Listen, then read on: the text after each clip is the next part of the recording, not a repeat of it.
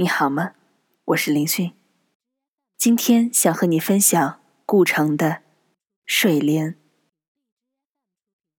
在绿影的摇荡中，你梦着，使最纯的云朵都显得陈旧。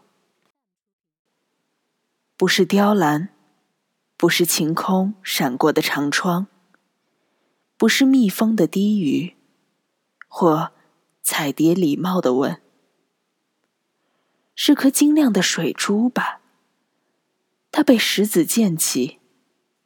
石子来自海岸，曾装在一个顽童的兜里。